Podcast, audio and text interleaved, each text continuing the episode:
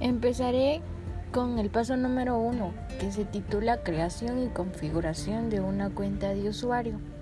Para poder crear, utilizar y compartir actividades con EducaPlay tenemos que hacer clic en registrarse, rellenar los datos de registro de usuario, aceptar las condiciones de uso de la herramienta y finalmente hacer clic en registrar.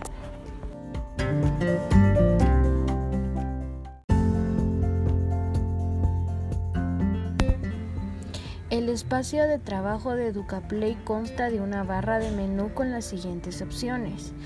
Encontrar actividades por tipo de actividad, encontrar recursos educativos, encontrar grupos de usuarios por temática, área o conocimiento, etc.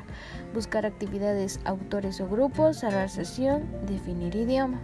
Si hacemos clic en EducaPlay podemos entrar a, nuestro espacio de trabajo personal donde podemos configurar nuestra cuenta, acceder a nuestras colecciones o acceder a las actividades que creamos y poder visualizarlas, editarlas, eliminarlas o incluso descargarlas en forma SCORM para incluirlas en plataformas educativas como Mobile u otras aulas virtuales.